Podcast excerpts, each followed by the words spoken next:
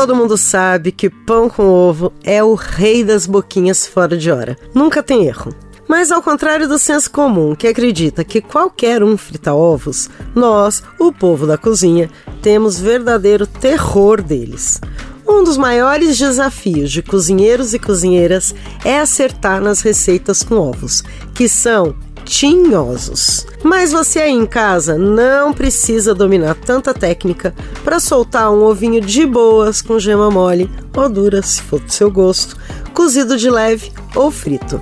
E é isso que eu quero te ensinar hoje. Segura o pão com ovo, Berenice, que é o que tem pro lanche.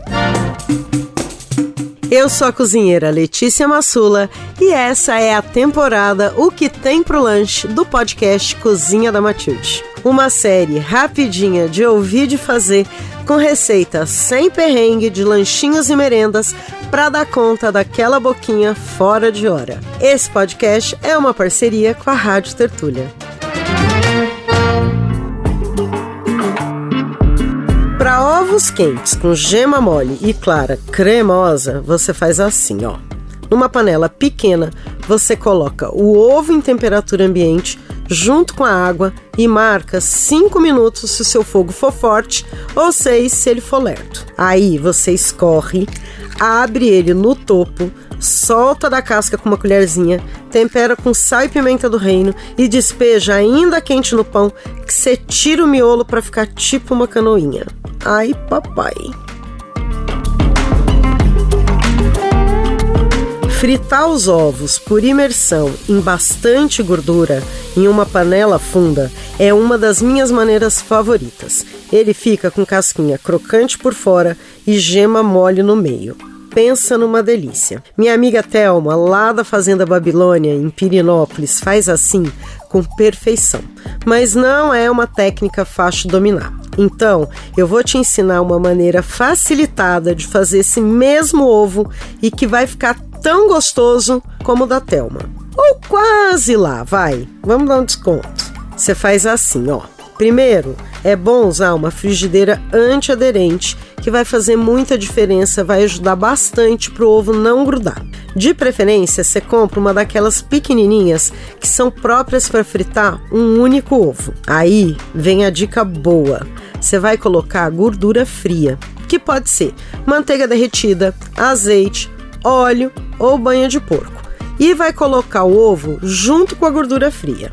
O ovo e a gordura frios vão te ajudar a controlar a fritura e vai ser menos risco de quebrar a gema que se você colocar o ovo direto na gordura quente. E se ainda vai evitar a formação de bolha e aqueles pipocos na clara, que são uma situação super difícil de ser controlada e que pode causar acidente. Fazendo dessa maneira que eu tô falando aqui, na gordura fria, a clara vai ficando opaca à medida que a gordura esquenta e quando ela começar propriamente a fritar, aí você dá uma inclinadinha de leve na frigideira Pega um pouco daquela gordura que já esquentou com uma colher e com ela você vai banhando a gema até ela ficar com uma película esbranquiçada em cima. Aí se aproveita e também dá uma banhadinha na clara, garantindo que não vai ficar nenhuma parte dela crua. Tá pronto. É só polvilhar de sal, pimenta do reino e colocar ele direto no pão. Mas ó, se você acha difícil fazer esse movimento de inclinar a frigideira para pegar a gordura com uma colher, você pode só tampar a frigideira, que o calor do vapor já vai dar conta do recado e vai fazer aquela película que eu falei em cima da gema. E por fim, mais uma dica, e essa você pode aplicar sempre que for usar ovo.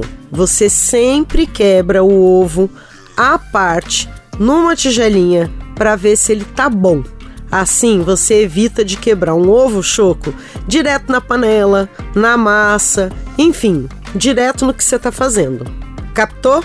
Então, até o próximo que tem pro lanche. Ideias rapidinhas para aquela vontade de comer fora de hora. E ó, não esquece de avaliar o canal Cozinha da Matilde no seu tocador de podcast. Assim você ajuda a fazer que dicas como essa cheguem a mais pessoas. Todo mundo fica feliz. A gente aqui, principalmente. Beijo e obrigada!